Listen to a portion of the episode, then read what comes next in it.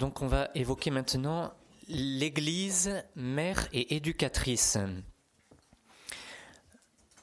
Alors cette expression euh, qui, est maintenant un peu célèbre a été euh, reprise comme titre d'une encyclique par le pape Jean XXIII en 1961.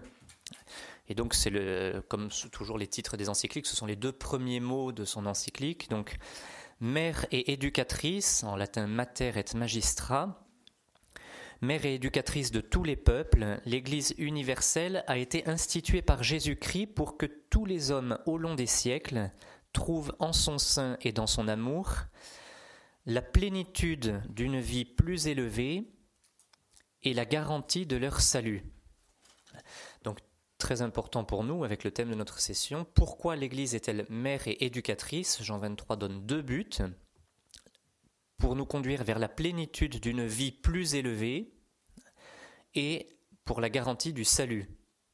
C'est un peu ce qu'on dit euh, aussi dans l'acte d'espérance, hein, votre grâce en ce monde pour, euh, pour vivre une vie plus pleine en ce monde et le bonheur éternel dans l'autre. Voilà, les deux buts de cette euh, vie divine que l'Église veut nous transmettre. Donc, lorsqu'on dit que l'Église est mère et éducatrice, ça veut dire d'une part comme mère qu'elle nous donne la vie, mais aussi comme éducatrice qu'elle continue à s'occuper de cette vie qu'elle nous a euh, transmise en faisant grandir en nous cette vie. Et donc si l'Église est mère et éducatrice, ça signifie qu'elle a une autorité. Euh, autorité, euh, ça, vient du latin avec le mot augere qui veut dire grandir. Hein, l'autorité, c'est ce qui, ce qui fait grandir. Et donc c'est cela que l'Église fait euh, à notre égard. Donc l'Église a une autorité à la fois doctrinale et morale qui lui a été donnée par Jésus. Alors on va voir en deux petites parties. D'abord pourquoi l'Église a autorité, d'où lui vient cette autorité de mère et d'éducatrice? Et puis une seconde petite partie, comment l'exerce-t-elle? Alors pourquoi l'Église a autorité? D'où vient cette autorité de l'Église? Eh bien, tout simplement de Jésus. C'est Jésus qui a fondé l'Église. Ça apparaît clairement dans l'Évangile. on, pourrait le, voir de manière euh, très longue. Euh, on peut mentionner simplement ici le fait que Jésus a choisi et appelé douze apôtres. Et dans l'Évangile, Saint Marc notamment insiste là-dessus. Il dit il les fit douze. C'est une expression un peu curieuse. Constitu, il les constitua douze. Euh, alors c'est pas par hasard, parce que le peuple de Dieu dans l'ancienne alliance était euh, construit, fondé sur les douze tribus d'Israël. Et donc en appelant douze apôtres et en les constituant comme douze, et après dans l'évangile on parlera des douze, c'est une manière pour Jésus de montrer qu'il vient fonder dans une certaine continuité avec euh, l'Ancien Testament, mais qu'il vient fonder un peuple nouveau sur, ces douze apôtres. Et donc ce nouveau peuple sera le prolongement d'Israël. Et puis on voit dans, l'Évangile que Jésus parlera de son Église. Alors d'abord, l'Église est l'Église de Jésus. Jésus dira à Pierre, Tu es Pierre, et sur cette pierre je bâtirai mon Église. Donc tout en en confiant à Pierre les clés, euh, l'Église reste l'Église de Jésus. Et donc l'Église et Jésus sont inséparables, puisque Jésus parle de mon Église. Et dans le Nouveau Testament, c'est clair à plusieurs reprises. On ne peut pas séparer le Christ de l'Église comme on ne peut pas séparer la tête du corps. Benoît XVI avait beaucoup insisté là-dessus aux Journées mondiales de la jeunesse de Madrid en 2011, en disant Suivre Jésus dans la foi, c'est marcher avec lui dans la communion de l'Église. On ne peut pas suivre Jésus en solitaire.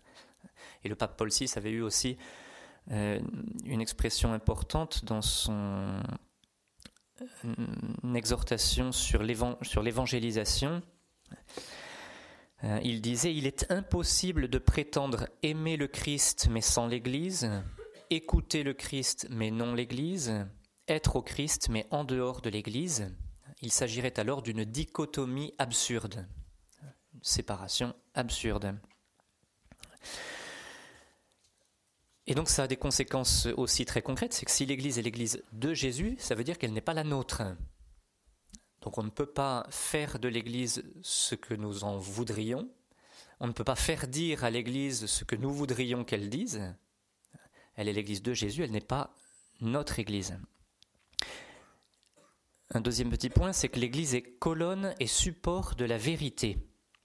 C'est une expression de Saint Paul dans la première lettre à Timothée.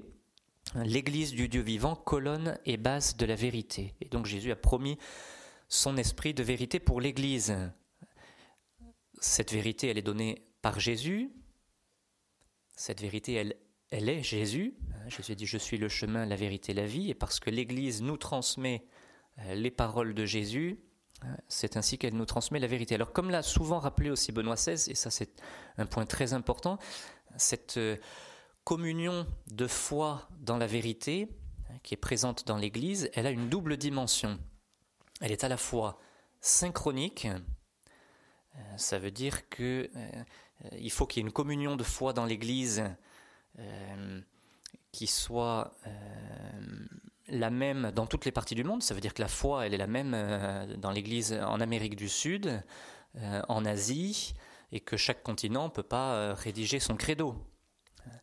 Donc, même s'il peut y avoir ensuite des formes d'expression différentes, la foi est nécessairement la même. Donc, il y a une communion de foi synchronique dans une même époque sur toute la Terre, mais aussi diachronique, ça veut dire à travers le temps, et donc on ne peut pas euh, aujourd'hui inventer ou transformer des éléments de foi qui n'étaient pas présents euh, il y a 200 ans ou il y a 1300 ans.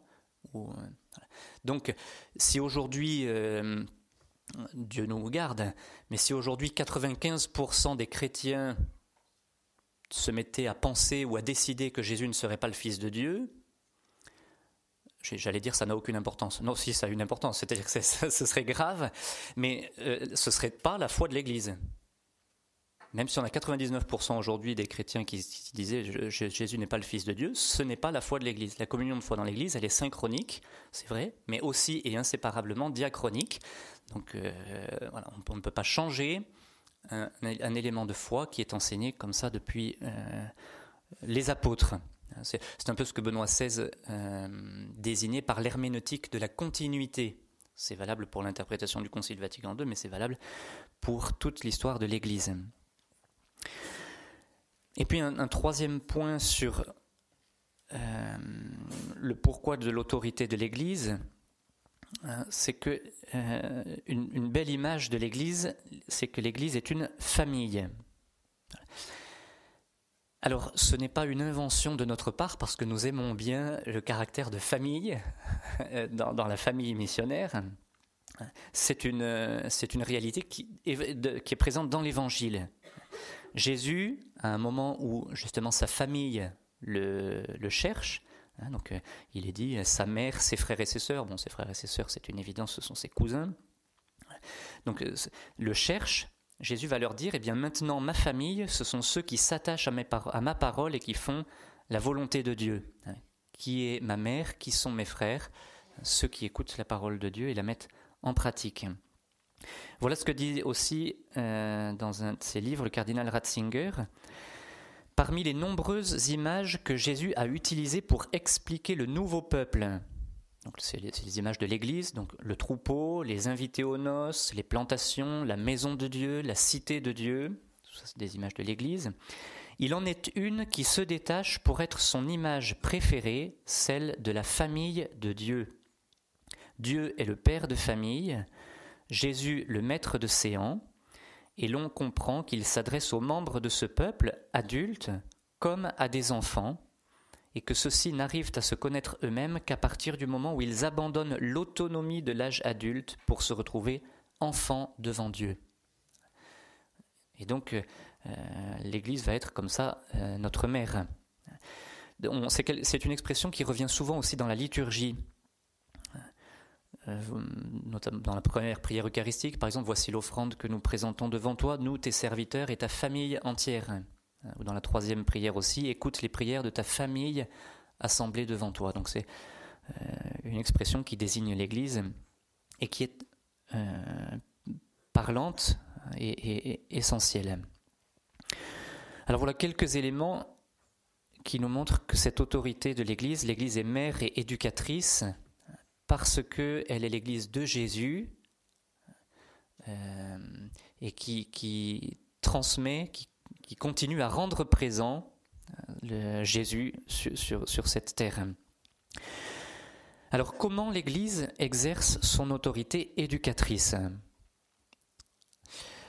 Bon, d'abord l'Église nous donne la vie à travers le baptême. Alors cette vie, évidemment, c'est la vie de Dieu. Elle nous vient de Dieu, mais elle nous est transmise par l'Église. Voilà ce que euh, dit le catéchisme. Le salut vient de Dieu seul. Mais parce que nous recevons la vie de la foi à travers l'Église, celle-ci est notre mère. Parce qu'elle est notre mère, elle est aussi l'éducatrice de notre foi. Et donc l'Église, comme le fait une mère, va nous enseigner, c'est euh, le credo, ce que fait Jésus, elle va nous nourrir et nous guérir, ce sont les sacrements, elle va nous apprendre à marcher, et autant que possible à marcher droit, ce sont les commandements, et elle va nous apprendre à parler avec Dieu, c'est la prière, et donc ce sont les quatre piliers du catéchisme de, l'Église catholique. Alors comment l'Église va nous euh, transmettre tout cela? Elle va le faire à travers ce qu'on appelle les tria monera, les trois charges qui lui ont été confiées par Jésus, sanctifier, enseigner et gouverner. Le Christ a confié, dit le catéchisme, le Christ a confié aux apôtres et à leurs successeurs la charge d'enseigner, de sanctifier et de gouverner en son nom et par son pouvoir. Expression très forte. L'Église agit au nom de Jésus et par son pouvoir. Alors on va reprendre ces trois éléments. Euh, on retrouve un peu ces trois, trois charges, hein, sanctifier, enseigner, gouverner. On le retrouve dans le dernier envoi de Jésus aux apôtres, aller de toutes les nations, enseigner toutes les nations, euh, baptisez-les au nom du Père et du Fils et du Saint-Esprit, apprenez-leur à garder mes commandements. C'est quelque chose aussi qu'on retrouve dans la vocation de tout baptisé qui est appelé à être prêtre, sanctifié, prophète, enseigner, roi, gouverner. Donc c'est, euh, ces trois charges, on, les retrouve déclinées de plusieurs manières dans, dans, la catéchèse. Alors premièrement, la mission de sanctifier. Bon, on sera assez rapide. Hein. L'Église nous sanctifie d'une manière très spéciale, évidemment, par les sacrements que nous recevons d'elle. D'abord le baptême, bien sûr, puisque c'est par le baptême, c'est par le baptême que nous recevons la vie, de Dieu, et par le baptême aussi que nous sommes incorporés à l'Église. On mentionne aussi spécialement l'Eucharistie, qui a ce lien essentiel avec l'Église. Dans, sa dernière encyclique, le pape Jean-Paul II avait euh, beaucoup insisté sur ce point. Il avait rappelé ce que disaient les pères de l'Église. L'Église fait l'Eucharistie et l'Eucharistie fait l'Église. Euh, et puis, en plus euh, des sacrements, autour des sacrements, on peut dire, puisque le, cœur de cette mission de sanctification, ce sont les sacrements, il y a la dispensation de la miséricorde. Alors d'abord aussi par le sacrement de la confession, celui du sacrement des malades aussi, et puis à travers les indulgences, par exemple, que, l'Église peut euh, ouvrir. Et par exemple, cette année de la miséricorde hein, a été voulue par euh, le pape François pour ouvrir plus encore, pendant un temps euh, spécial, ouvrir plus encore les trésors euh, de grâce de l'Église pour dispenser plus largement encore cette miséricorde divine. Toujours dans la mission de sanctification de l'Église, on peut mentionner encore la prière. L'Église a pour mission de prier et d'intercéder pour le monde, et elle le fait en particulier à travers la prière de l'office divin, qui est ce qu'on appelle la prière publique de l'Église, et donc la prière que que vivent en communion les uns avec les autres, hein, le, pape, les évêques, les prêtres et les consacrés, et de plus en plus de laïcs aussi qui s'y, euh, euh, qui s'y unissent à travers l'office, où on s'unit à la prière de Jésus à son Père pour le monde. Deuxième charge, mission de l'Église, la mission d'enseigner. Alors, on va s'y arrêter un peu plus euh, sur cette mission. Cette mission de qu'a l'Église d'enseigner est primordiale. Voici comment l'a décrit le catéchisme. Les évêques, avec les prêtres leurs coopérateurs, ont pour première tâche d'annoncer l'évangile de Dieu à tous les hommes. Donc, comme mère et éducatrice, l'Église a pour mission d'enseigner aux hommes les vérités du salut et de montrer euh, aux hommes le chemin à prendre et le chemin à suivre pour ce salut. Sans, oublier que euh, ce salut, c'est le but principal que, poursuit l'Église. Que dois-je faire pour avoir la vie éternelle Et évidemment, euh, évidemment, une mère, si elle aime ses enfants, ne, ne, peut pas se laver les mains en disant bon, bah, tu prends le chemin que tu veux. La théorie de l'enfant roi, bon, elle commence à avoir du plomb dans l'aile, elle a encore un peu cours dans l'éducation nationale, peut-être pas uniquement, mais euh, bon, ça, ne marche pas. Donc voilà, une mère qui aime ses enfants, elle a le souci du chemin qu'ils prennent hein, et de leur indiquer ce, chemin. Alors Jean-Paul II, dans l'encyclique Veritatis Splendor, dont on a parlé hier, constatait la difficulté pour l'Église aujourd'hui, et notamment dans le relativisme dans lequel on vit, d'être fidèle L'Église, dit-on, c'est Jean-Paul II qui l'écrivait, manque de compréhension et de compassion.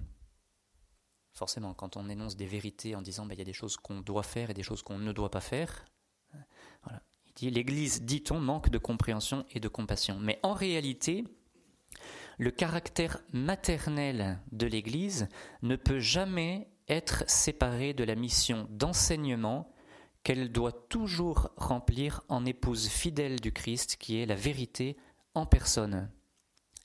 Éducatrice, elle ne se lasse pas de proclamer la norme morale.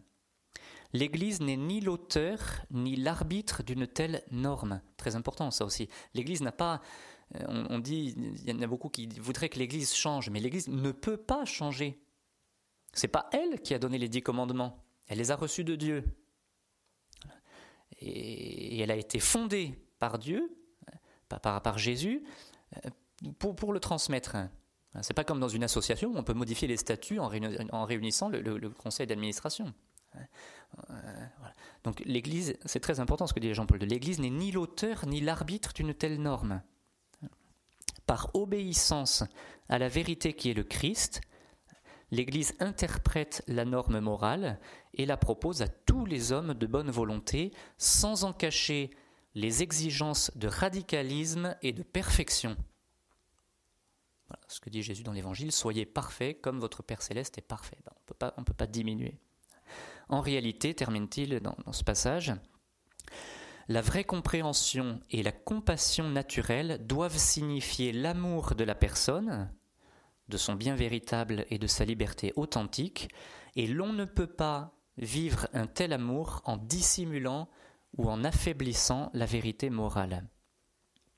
Et donc aujourd'hui, c'est une mission essentielle de l'Église de rappeler euh, le sérieux de la vie, et en particulier les, les vérités sur les fins dernières, notamment, pour savoir de quelle manière nous pouvons être sauvés doit insister là-dessus. Que dois-je faire pour avoir la vie éternelle? Eh bien, l'Église ne peut pas répondre aujourd'hui aux hommes autrement que Jésus a répondu alors au jeune homme riche. Et donc, mon père Bernard l'évoquait hier, hein, le refrain On ira tous, euh, avant-hier, le refrain On ira tous au paradis n'est pas vrai. Jésus euh, a répondu au jeune homme riche Si tu veux entrer dans la vie, observe les commandements. Et donc, c'est vrai qu'aujourd'hui, trop souvent dans l'Église, nous péchons en ne proclamant pas assez clairement ce, sérieux de la vie et cette vérité sur les fins dernières. Alors c'est vrai que ce sont des vérités qui sont difficiles à annoncer. De manière un peu paradoxale, c'est des vérités qui sont plus difficiles à annoncer à des chrétiens qu'à des non-chrétiens. Parce que des fois, des gens, euh, soit euh, des gens qui n'ont rien reçu, ça leur paraît euh, normal qui est un, paradis, un, enfer et qui est une justice finalement après la mort. Aujourd'hui, chez des chrétiens, quand on parle, chez un certain nombre de chrétiens, pas tous, Dieu merci, quand on parle de l'enfer, on est, euh, bon, c'est le dernier péché qui reste. voilà. bon, et eh bien, voilà. C'est important de rappeler, lorsque quelqu'un est ordonné diacre, dans la liturgie de l'ordination diaconale, c'est-à-dire à partir du moment où on est diacre, on prêche. Donc on, a la charge d'annoncer la parole de Dieu. Euh, voici au moment des engagements ce que l'évêque demande à celui qui va être ordonné. Voulez-vous, comme dit l'apôtre Paul, garder le mystère de la foi dans une conscience pure et proclamer cette foi par la parole et par vos actes, fidèles à l'évangile et à la tradition de l'Église. Et normalement, si tout se passe bien, celui qui va être ordonné répond oui, je le veux. Donc on ne peut pas transmettre ensuite autre chose que ce que nous, sommes engagés à transmettre euh, à ce moment-là. Et même si on souffre euh, de contradictions, parfois à l'intérieur même de l'Église, eh on doit faire comme Saint Paul, euh, continuer à annoncer, même si ça ne plaît pas. Et on le fait avec d'autant plus de liberté que cette, euh, cette foi ne vient pas de nous, elle nous est transmise et nous la recevons de Jésus. Et euh, le cardinal Ratzinger avait écrit quelque chose de très beau à ce sujet pour dire notre autorité, elle ne vient pas euh, de nous, elle vient de ce que nous annonçons, la parole de Jésus, le Fils de Dieu. un, un, diacre, un prêtre, un évêque n'est pas là pour enseigner ce qu'il pense ça, n'aurait aucune autorité, ça n'intéresserait à peu près personne, parce que tout le monde peut dire ce qu'il pense, ce n'est pas le, sujet. L'autorité vient de ce que c'est la parole de Jésus qui est transmise. Alors il écrivait le critère du service sacerdotal, c'est l'abnégation personnelle que recouvre la phrase de Jésus quand il dit Ma doctrine n'est pas de moi. Voilà ce qui fait l'autorité. Ce n'est pas nous que nous annonçons, c'est lui ma doctrine n'est pas de moi. Voilà, voilà ce que fait l'Église. Elle transmet l'enseignement du Christ et voilà ce que doivent faire les ministres de l'Église et puis bien sûr euh, aussi tous les baptisés.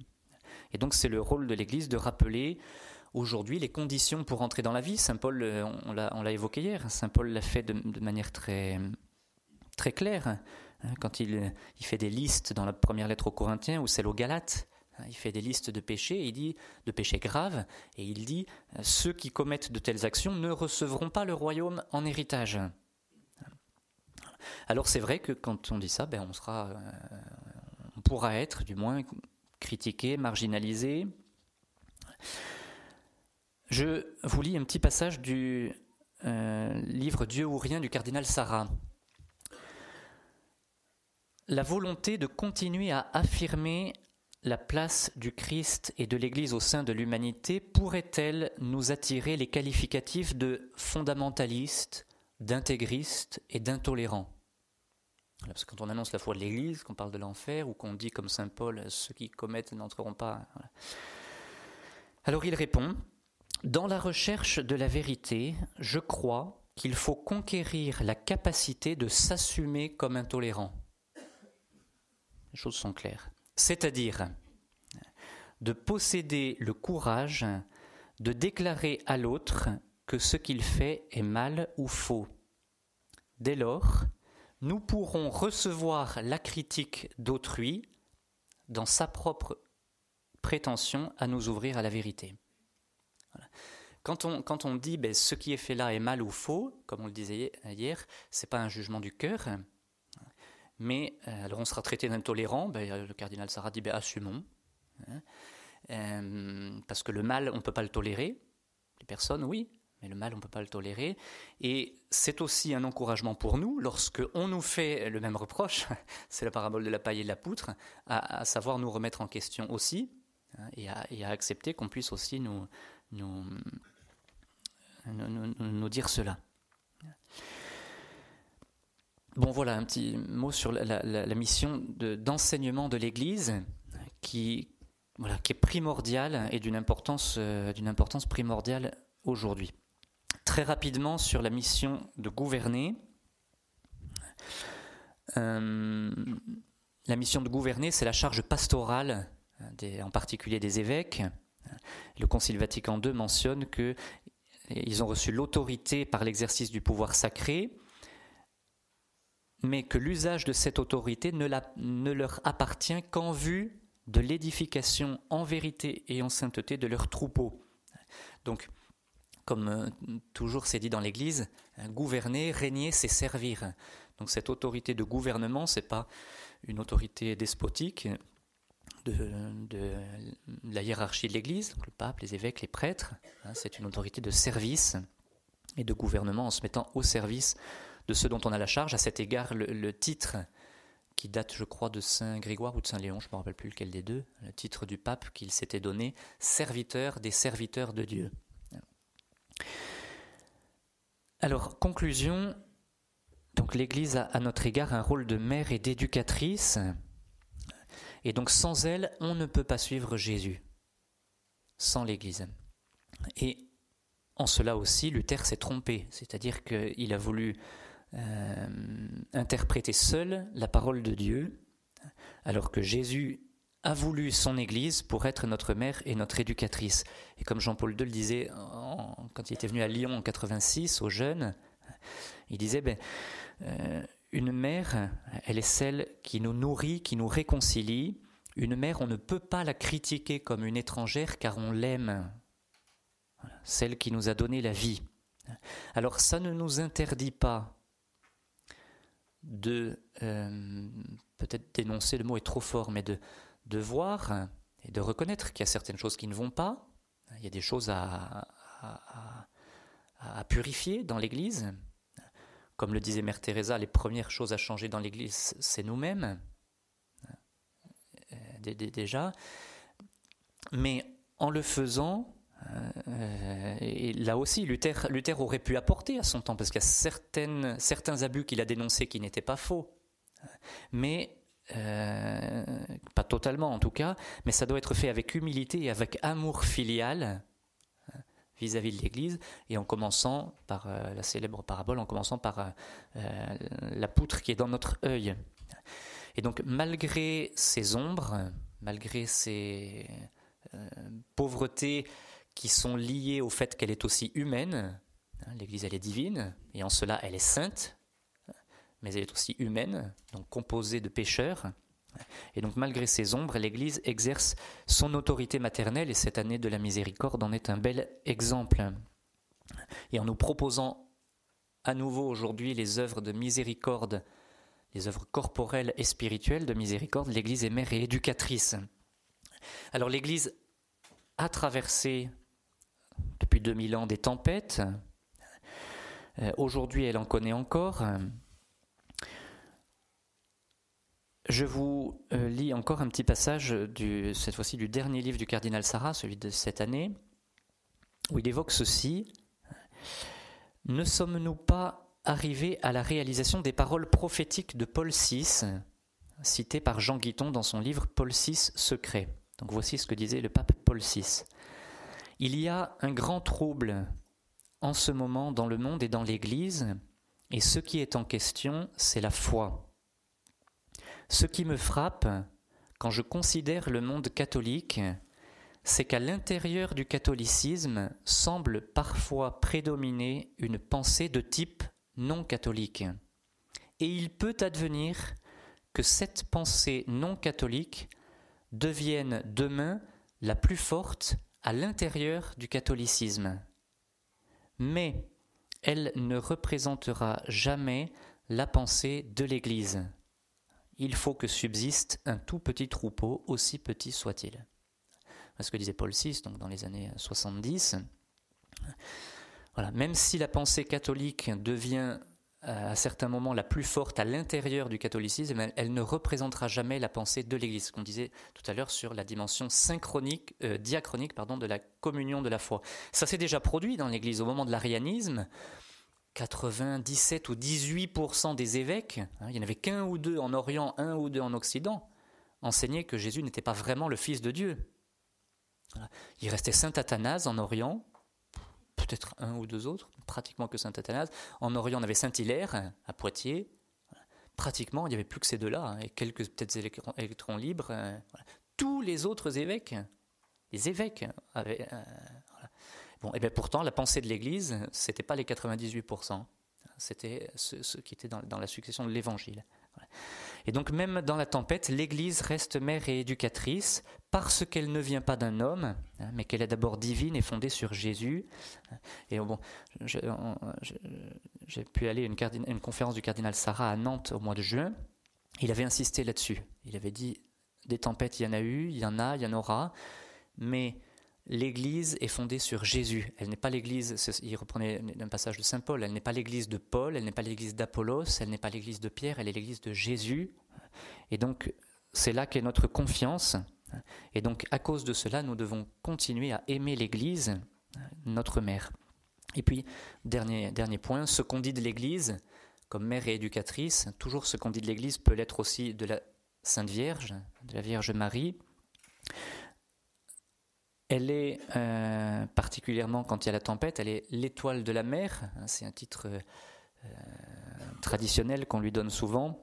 Alors on va terminer par ces mots euh, d'une partie de la prière de Saint Bernard que l'on connaît bien et qui est quand même réconfortante et qui nous encourage à fixer notre regard sur la Sainte Vierge.